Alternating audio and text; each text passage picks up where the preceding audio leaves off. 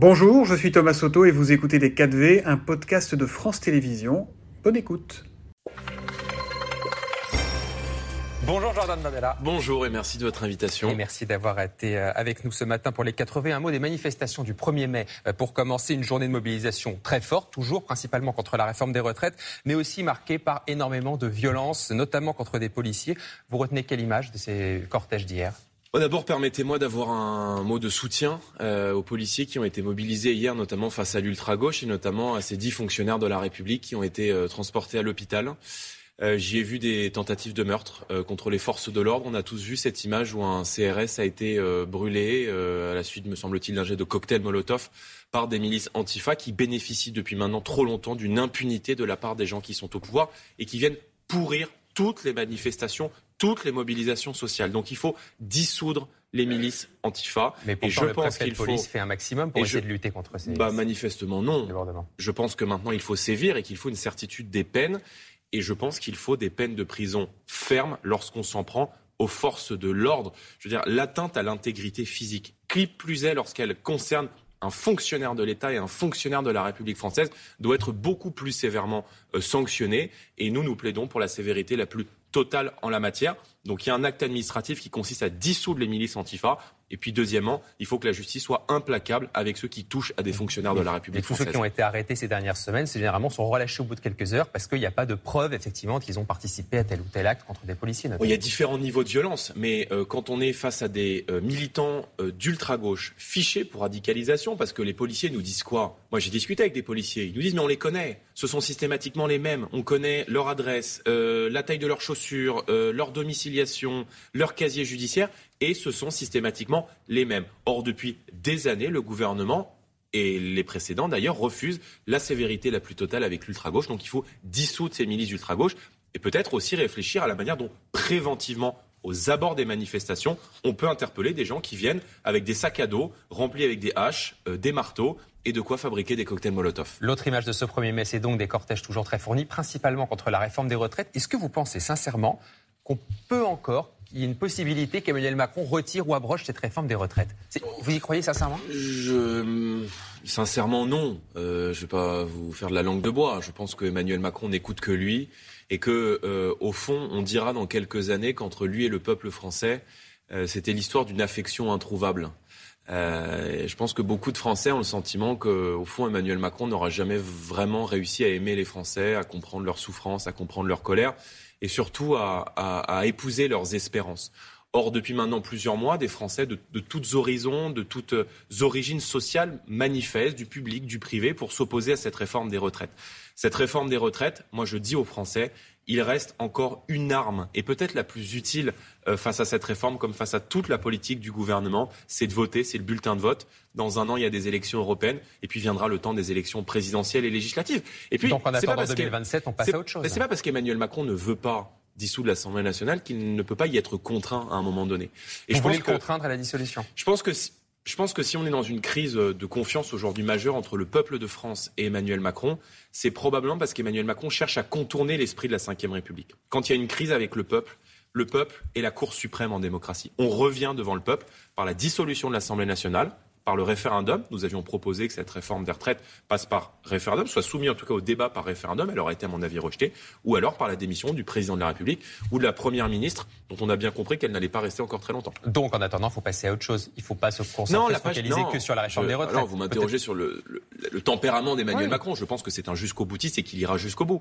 Mais moi, je dis aux Français, la mobilisation sociale, elle est importante, mais, mais je veux juste leur dire, et c'est ce qu'on a cherché à dire d'ailleurs dans ce grand discours du 1er mai et ce meeting que nous avons au Havre, c'est ne vous démobilisez pas parce que euh, euh, Emmanuel Macron cherche à vous avoir euh, à l'usure.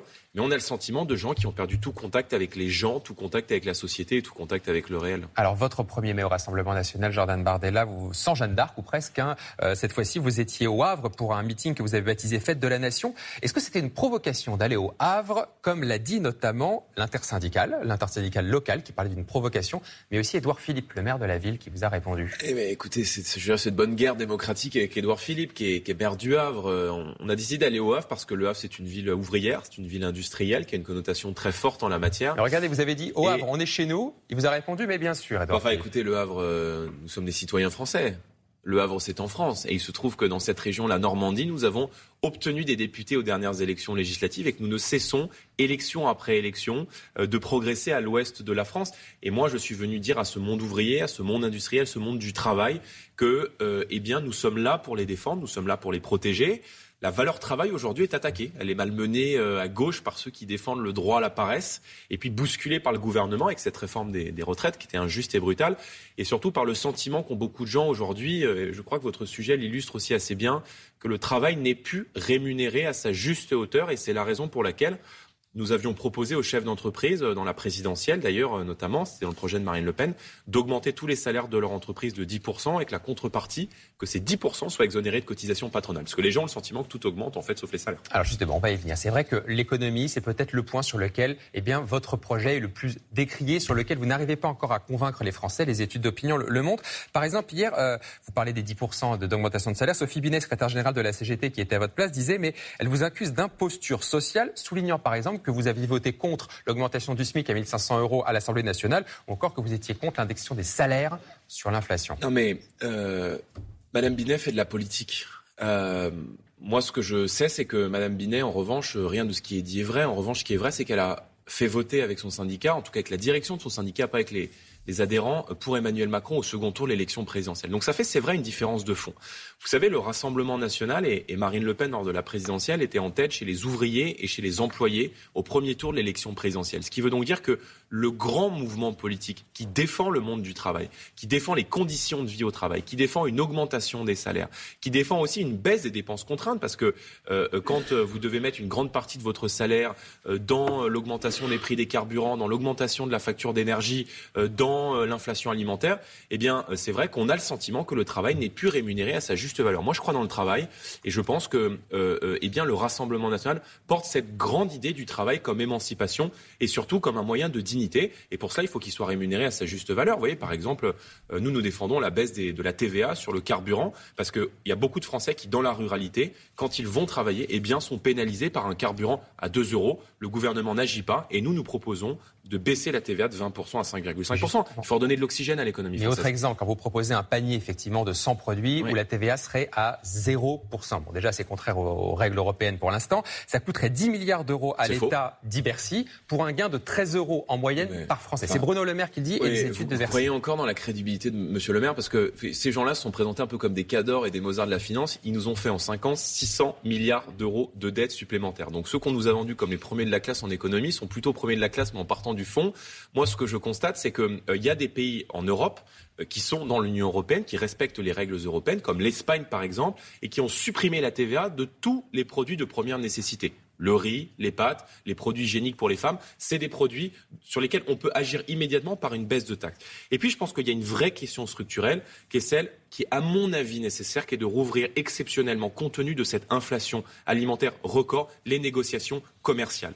Les prix dans les grandes surfaces sont fixés euh, entre le mois de, décembre et, et la fin du mois de février, le début du mois de mars. Ils sont fixés une fois par an, sauf qu'ils sont fixés sur les prix de l'an dernier. Or, les matières premières ont baissé de manière significative depuis un an, mais ça ne se répercute pas sur les prix. Donc, je pense que les fournisseurs et la grande distribution dont certaines boîtes ont quand même fait de très très gros profits, voire même des, profits qui sont induits de la stratégie d'investissement de l'entreprise, eh bien, euh, doivent pouvoir être mis à contribution et faire aussi un effort euh, en ce sens, parce que encore une fois, les gens sont pris à la gorge. Et, moi, je veux dire, tous les jours, on a des gens qui, nous disent mais on n'arrive plus à boucler les fins de mois. On doit limiter euh, nos déplacements parce que l'essence est trop chère. On doit limiter euh, ce qu'on achète dans notre panier parce que l'alimentation est trop chère. Je veux dire, il y a des mesures qui sont prises partout en Europe. Regardons ce qui se fait ailleurs plutôt que d'être enfermé dans le clair-obscur de l'Elysée et de ne pas regarder ce qui se fait ailleurs dans le monde. Rapidement, un mot d'écologie. Marine Le Pen en a beaucoup parlé hier dans son discours. Elle a dit notamment que tout devait être fabriqué sur place.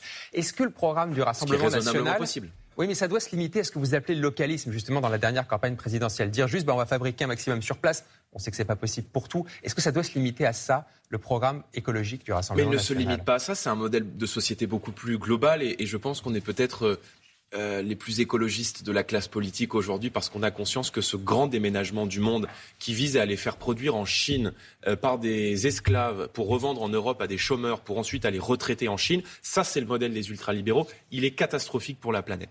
Le Haut Conseil pour le climat nous a rappelé que la moitié des, euh, des émissions de CO2 de la France étaient liées à nos importations. Donc on doit pouvoir, par le patriotisme économique, produire chez nous tout ce qu'on peut raisonnablement produire. Mais il y a bien d'autres mesures. Je pense que euh, la, survie de l'environnement et, le réchauffement climatique, c'est l'un des grands enjeux de notre génération aussi. Et je pense qu'il y a, y a mille et une mesures euh, euh, à prendre. les efforts dans la rénovation thermique des bâtiments pour faire baisser aussi la facture des ménages sont très importants. Et puis, je pense que la vraie urgence climatique qui vient pour l'été, c'est évidemment la question de l'eau, la gestion de l'eau. Et c'est vrai qu'en la matière, il y a des pays qui, par exemple, ont misé sur la désalinisation quand on a le deuxième espace maritime au monde, c'est peut-être un projet dans lequel la France pourrait innover. Jordan Bardella, président du Rassemblement national, merci d'avoir été l'invité des 4V. Bonne journée.